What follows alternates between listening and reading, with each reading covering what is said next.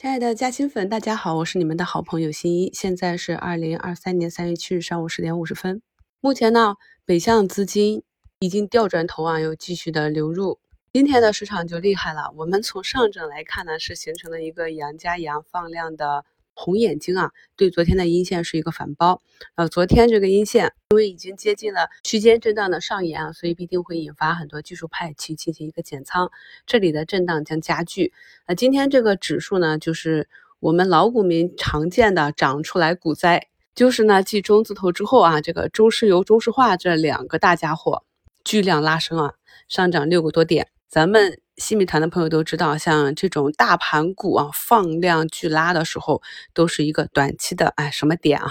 这些基础的知识大家一定要牢记在心啊，千万不要做反了。然后呢，跟两桶油配合的还有大家伙啊，这个券商里的中信证券，包括呢有些银行啊，像西安银行也都涨停了，邮储银行啊四千多亿的大家伙也是上涨了四个多点啊，所以今天是上证华丽的高潮。然后呢，就是中小盘被其抽血啊，三千多家个股下跌，创业板呢和科创板已经是整理到一个末端的位置了，所以这里我们就观察说，在上证高潮之后呢，是否会有资金去逐步的进行一个高低切换，而且呢，这个切换不会是一天之间的，它会在几天之间震荡，所以呢，不管是那边短期高位震荡啊，资金流出，还是这边止跌企稳，走出一个底部形态。咱们呢，提前有了这样的预判之后，就耐心的观察，然后再根据市场资金的流向去调配手中的个股啊仓位的情况。所以呢，昨天上证是收出了一个阴线。但是昨天我手中很多标的呢，都是一个大涨的形态啊，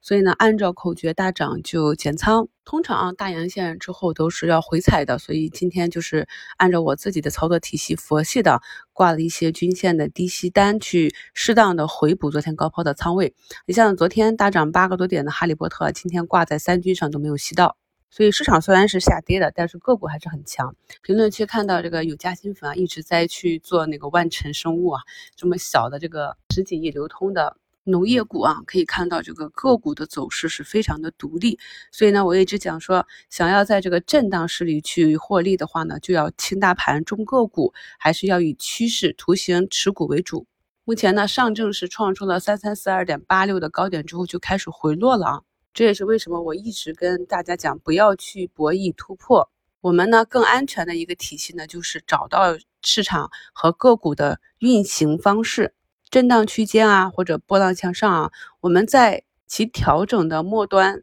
在震荡的下轨去做测试，这样呢可以提高我们的持仓安全度。当市场冲关的时候呢，我们是手中有底仓的，所以呢冲高回落呢是我们体系内的一个高抛点。每天开盘之前看一看自己前一天的交易，看看呢前一天是低吸了什么还是高抛了什么，然后在接下来几个交易日里啊，如果整个趋势完好的话呢，就按照之前的操作啊去做一个相应的高抛低吸，这样呢差价就来了。整个过程呢一定要有耐心，这样做的好处呢是可以保证我们不会去追涨杀跌，在整个滚动持股的过程中，波段持股的过程中啊，不但没有把自己的底仓成本做下来，反而做高了。所以呢，一定是要有一个记录的。今天下跌板块上，F 五 G 概念啊，这个板指呢是出现了向下跳空的缺口，然后走了一个断头啊，跌破了五均。通信设备、华为海思、WiFi 六、六 G 卫星导航这些板块都是集体的下跌，也还是前期震荡之后呢，